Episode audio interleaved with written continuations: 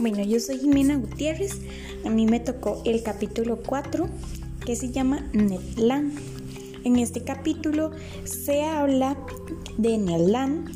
¿Quién era? Bueno, él era un canadiense con muchas habilidades y destrezas. Había que ser muy activo en el mar para poder escapar de sus manos. Tenía 40 años y él era de gran estatura. Era una persona con contextura robusta y voz grave, quien, se habla, quien no hablaba mucho, pero en ocasiones era violento y colérico. Cuando se le contradecía algo, tenía la mirada profunda. El comandante Farragut había contratado a Ned Land como parte de su tripulación. A pesar de que no hablaba mucho, poco a poco fue agarrando más confianza.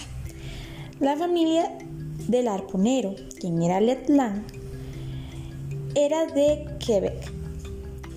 Al hablar un poco más, hablaba de sus anécdotas en el trabajo de arponero.